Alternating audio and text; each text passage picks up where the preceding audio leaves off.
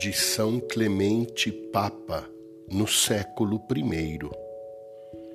Revistamo-nos de concórdia e, humildes e moderados, rejeitemos para longe toda murmuração e maledicência, justificando-nos não por palavras, mas por obras.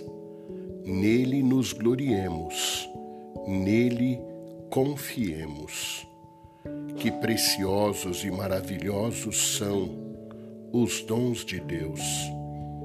Vida na imortalidade, esplendor na justiça, verdade na liberdade, fé na confiança, temperança na santidade. O que não será então que se prepara para aqueles que o aguardam?